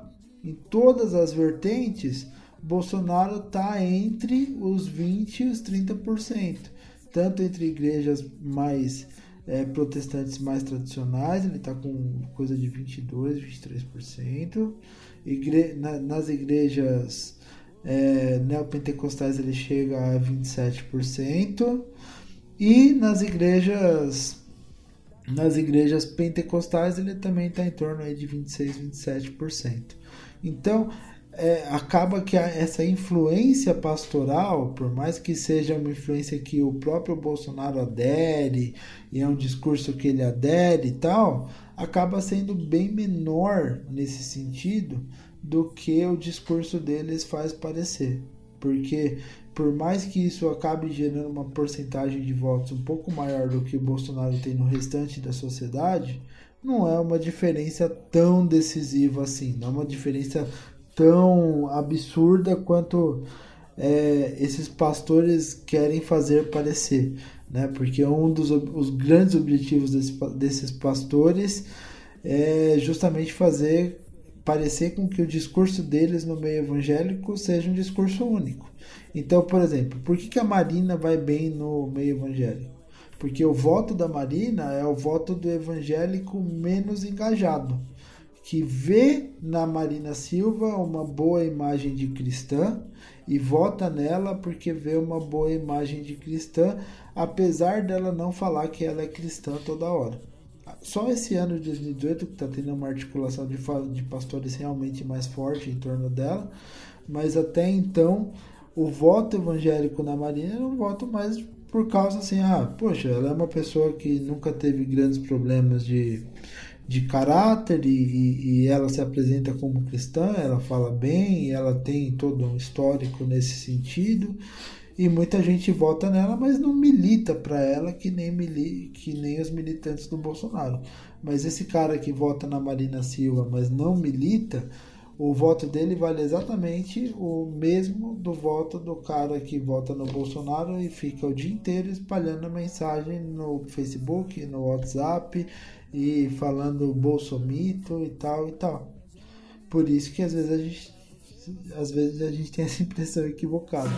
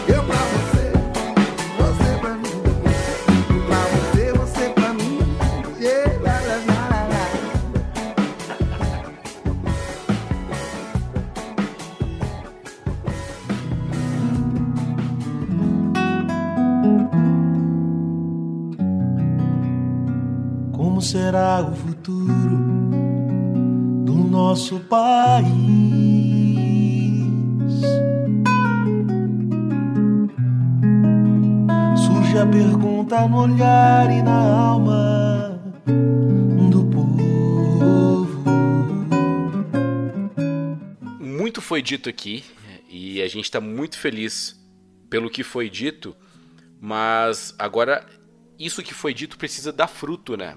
E aqui a gente podia propor ideias de como engajar os, uh, a nós mesmos, primeiramente, depois os ouvintes do Fora do Éden, para que em suas comunidades uh, comece a, a, ser plantada uma semente de uma politização mais saudável e menos polarizada e menos agressiva e menos de, de, de memes e mais de mentes, né? de, de mentes pensantes, que a gente possa uh, se, se posicionar de uma maneira coerente ao que a gente acredita.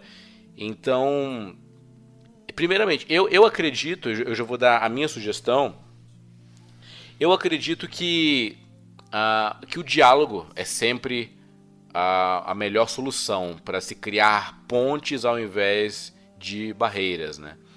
Então, quando e, aprender também a ouvir é muito importante, porque se você, se você considera uh, um eleitor do Ciro Gomes, uma pessoa ignorante, ah, essa pessoa que é, quer votar no Ciro é um absurdo porque ele é isso, isso e aquilo.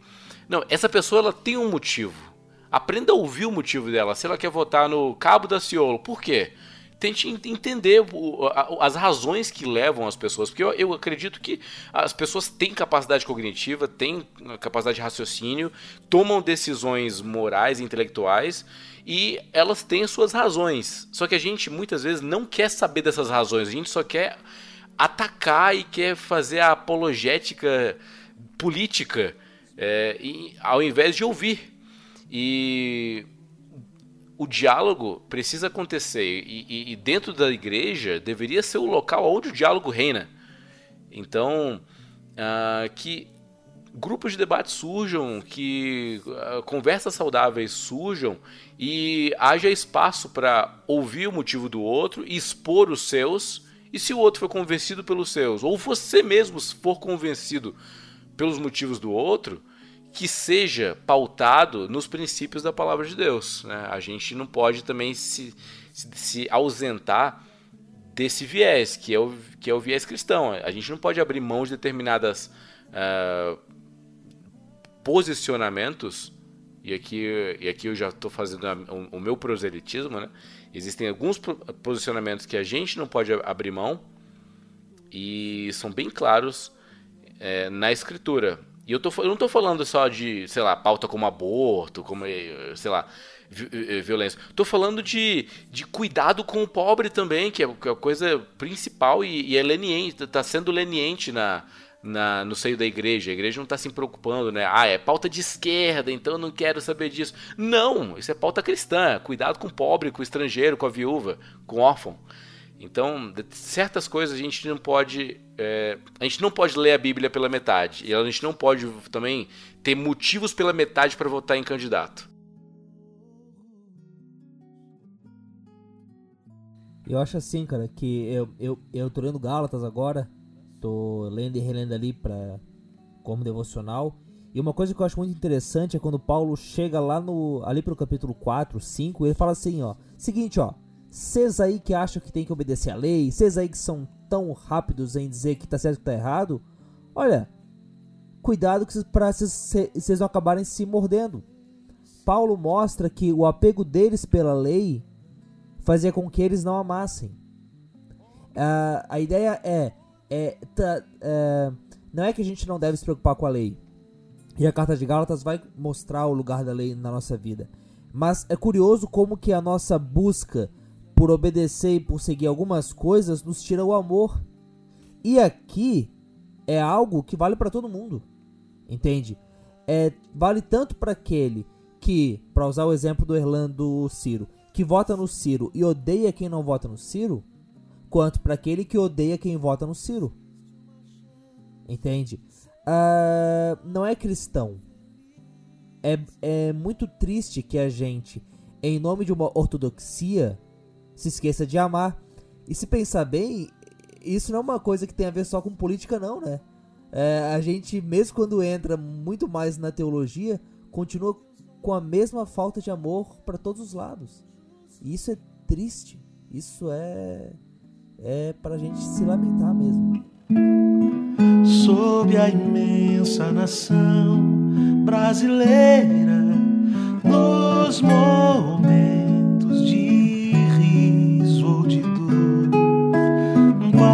paira sempre sagrada bandeira, um pavilhão da justiça e do amor.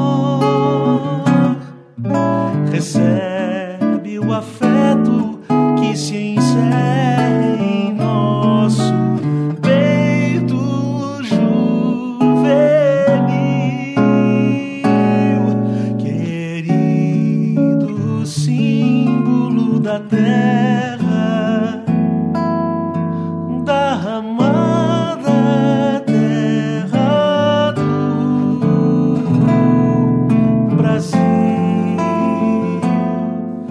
Posso pegar uma caroninha aí?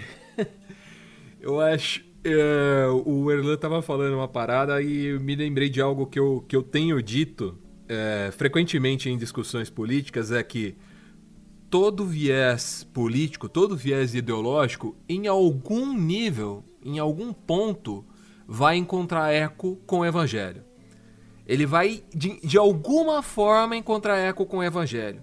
Então, nenhum deles pode ser considerado a bandeira do evangelho, entendeu?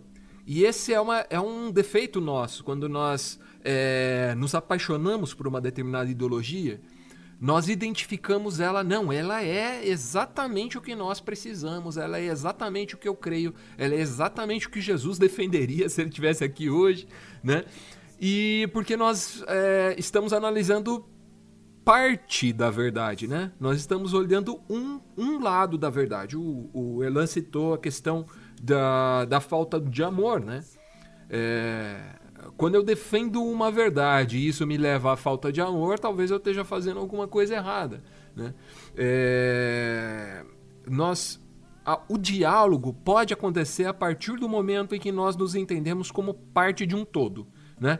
Óbvio, eu vou ter determinado apreço, um apreço por determinada pauta, né? Eu sei que ela não é o evangelho todo, eu sei que ela é parte, né? Mas é aquilo para, pelo qual o meu coração queima, aquilo pelo qual eu sou chamado, e obviamente isso vai fazer muito mais sentido para mim, até politicamente e ideologicamente. Determinado discurso vai encontrar mais é, um lugar mais confortável no meu coração, digamos assim. Mas quando eu converso com outro cara que para ele outro tema é mais caro, eu preciso entender que ele faz também faz parte desse todo, né? E, e esse diálogo é possível de acontecer se ele for cristocêntrico, se ele não for centrado na ideologia, mas se ele for cristocêntrico, né?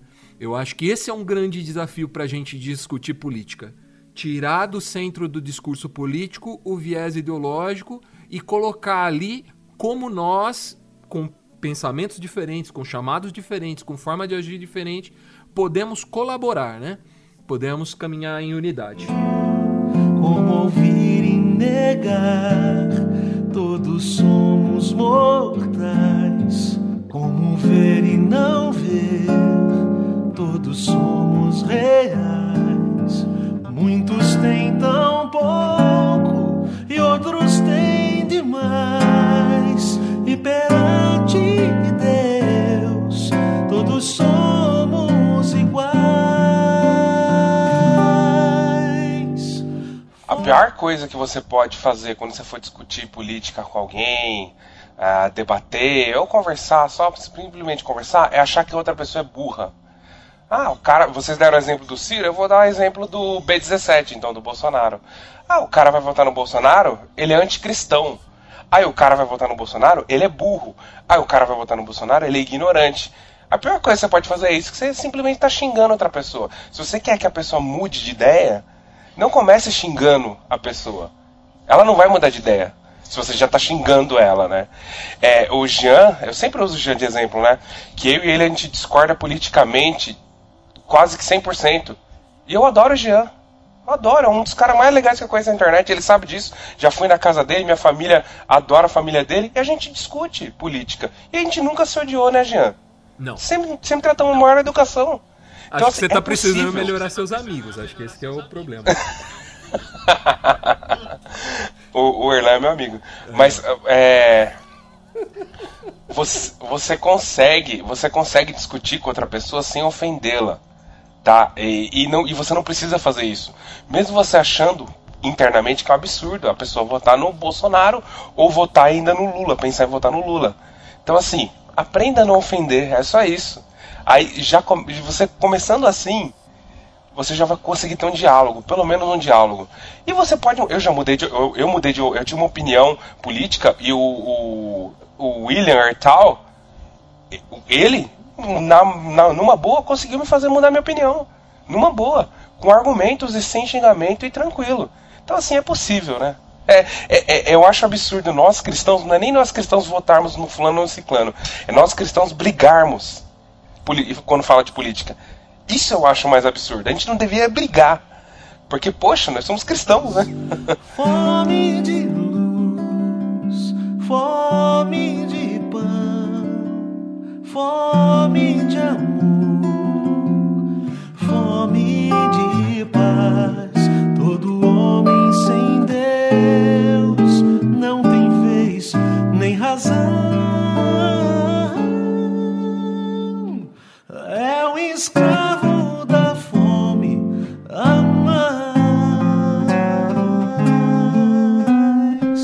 é política, né? O que, o que é a política senão o cuidado com a polis, né? Que nem a gente aprendeu lá na Grécia Antiga, quando se desenvolveu é, a- a- o conceito de democracia como a gente conhece lá, e a política como sendo o cuidado com a polis, a polis como sendo a cidade.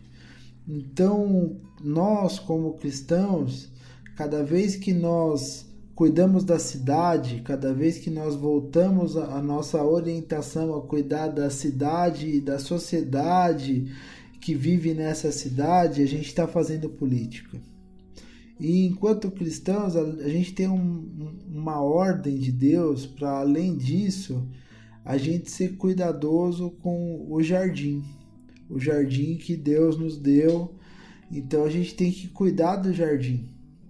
A gente tem que cuidar do mundo que nos cerca. E cuidar do jardim é cuidar das pessoas que nos cercam, é cuidar da, da natureza que nos cercam, é cuidar da cidade, é cuidar de tudo o que nos cercam. E eu acho que talvez essa seja assim uma- e, e- e o diálogo é uma forma de fazer isso, e a discussão é uma forma de fazer isso de maneira não violenta, e o ouvir a ideia do outro para vocês construírem juntos um conceito melhor também é uma forma de fazer isso. Mas talvez é, a nossa grande missão como cristãos para conseguir de fato ter essa visão de cuidar do jardim e para conseguir de fato ter essa visão de refletir Cristo na vida das pessoas através das nossas atitudes, seja justamente essa noção de que a cidade é responsabilidade nossa em amor. E a gente tem que cuidar da cidade não porque é uma obrigação. A gente tem que cuidar da sociedade que nos cerca não porque é uma obrigação, mas porque nós somos de Cristo e Cristo encheu nossos corações de amor e nós manifestamos esse amor através das nossas atitudes. Nós manifestamos esse amor de Cristo através do nosso desejo de cuidar das outras pessoas, de cuidar da cidade, de cuidar de tudo que está acontecendo. Então, daí quando a gente começa a pensar assim, a gente começa a ver coisas erradas acontecendo na cidade, a gente não consegue mais ficar parado. A gente não consegue mais achar que é normal você passar em frente, em, em frente a um viaduto todos os dias e ver famílias lá porque elas não têm suas próprias casas. A gente não consegue mais achar normal a gente parar no farol todas as manhãs e todas as manhãs vir gente pedir coisa porque não tem o mínimo de condição de vida. Então, o que, que é a nossa atuação política enquanto cristãos, mais do que discutir, mais do que simplesmente expor nossas opiniões? É a gente, como cristãos, mobilizar nossas comunidades para que a gente possa olhar a cidade em que a gente está inserido e fazer diferença nessa cidade, promovendo autonomia e dando liberdade para as pessoas através do amor de Cristo que está em nós e que deve e que as pessoas devem ver em nós através das nossas atitudes.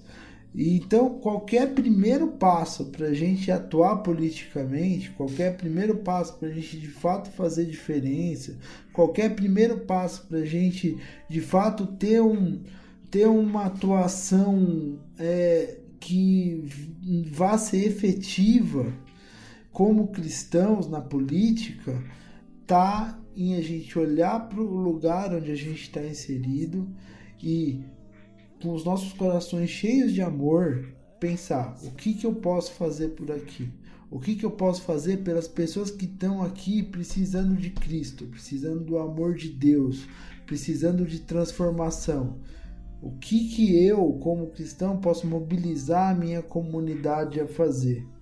Então, se a gente não partir disso, às vezes a gente vai discutir política como uma coisa inócua na internet, vai tentar influenciar pessoas para que elas só é, compactuem com nossas posições e daí a gente vai sentir o nosso ego um pouco mais inflado porque elas compactuam com as nossas posições, mas de fato a gente não vai estar tá fazendo o que Deus manda. O que Deus manda a gente fazer enquanto pessoas políticas, enquanto seres políticos, é cuidar da cidade e cuidar das pessoas que estão na cidade, mostrando o amor de Cristo para elas através das nossas atitudes. Todo o resto é menos relevante. Então, basicamente é isso aí, pessoal.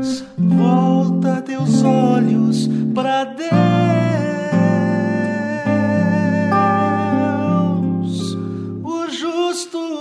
juiz.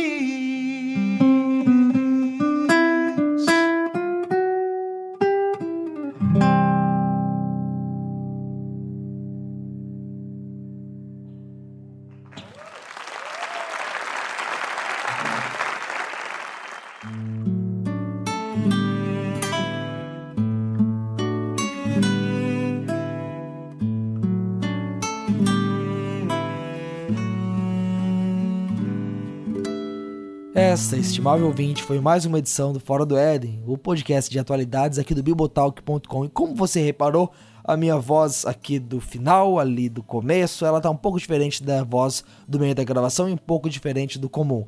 Acabou que uma, não sei o que foi, um resfriado, alguma coisa não muito bem curada me pegou, roubou minha voz.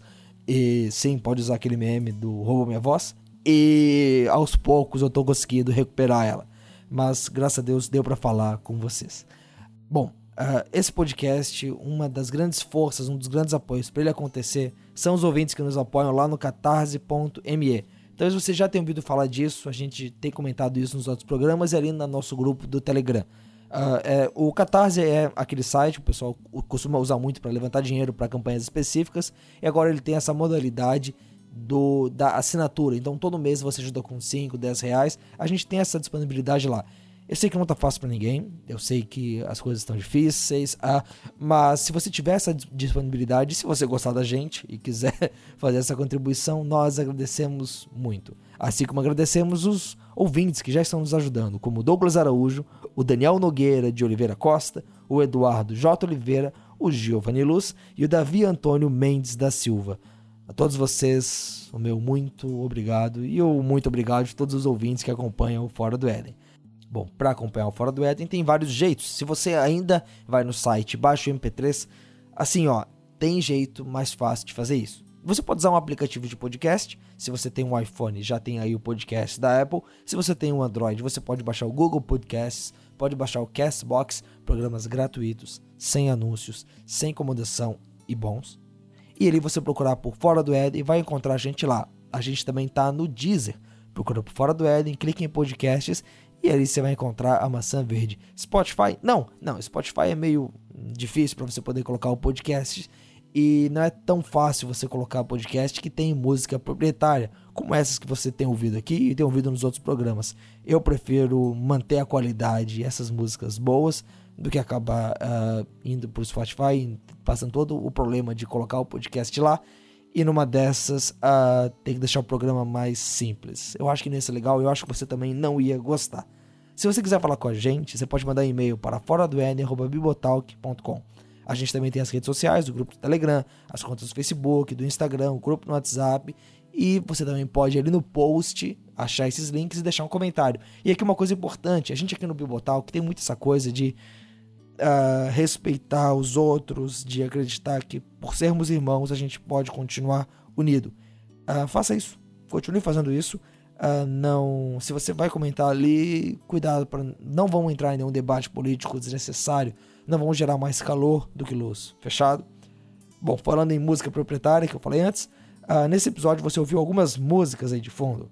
Ele começou com uma execução instrumental do hino nacional por Gilson Brito, lá no instrumental Sesc. Depois, claro, tinha que ter a Palácios do Rebanhão, uh, da época depois do Janires.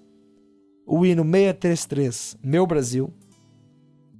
João Alexandre cantou pra gente República do Amor. Teve também Eu na Sua Pele, de Paulo Nazaré, com a participação de Salomão do Reggae e do rapper Kivitz. Aí a gente voltou com o João Alexandre, com o Pulpurri uma apresentação dele lá no Teatro de Salvador, mas que começa com Pra Cima Brasil. E a gente termina novamente com João Alexandre com Por Sermos Irmãos. E tem um motivo para essa música estar tá aqui. Uh, primeiramente, eu gosto muito dela. É uma das minhas músicas favoritas do João Alexandre. E sendo ele um cara com tanta música boa, isso significa algo. Mas o segundo motivo é que eu, eu gosto muito disso na música. Ela fala sobre. Ela olha de frente essa grande heresia evangélica, de certo modo, que é a nossa divisão, a nossa dificuldade de lidar com os outros. Você vê na internet os debates de calvinista e arminiano Infelizmente, é, eu temo muito que a gente possa acirrar ainda mais esse ano, se é que já não está acontecendo, em relação à política. O pessoal de direita, de esquerda, uh, mas nós somos irmãos. E João Alexandre nos lembra isso nessa música e eu espero que ele que ela seja uma bênção para você também. Bom, é isso, espero na próxima quinzena tá com uma voz melhor e a gente se vê lá. Abraços.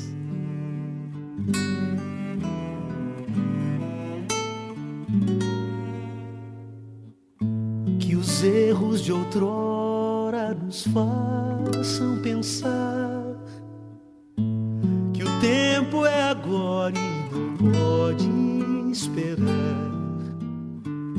Que o amor não tem hora, nem cor, nem lugar e só, só tem sentido se a gente se amar. Que a nossa garganta tanta desade, Senhor. Num abraço apertado, sem medo e sem dor. Que a gente divida entre acordes e tons a honra e o prazer de juntar nossos dons. Que Deus sobre nós multiplique esse amor sadio e sincero, o riso e na dor. As nossas canções falem sempre de paz, nem muito de menos, nem pouco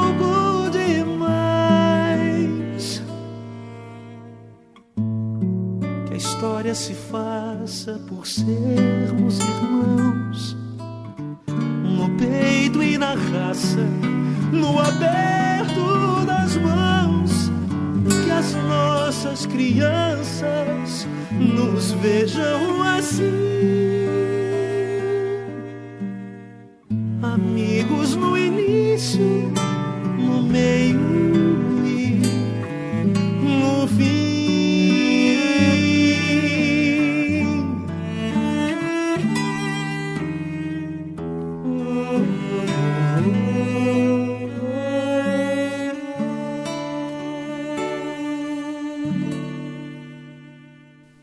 Depois dessa, eu só tenho uma pergunta pro Erlan. Pois não. Erlan, o que é a vida?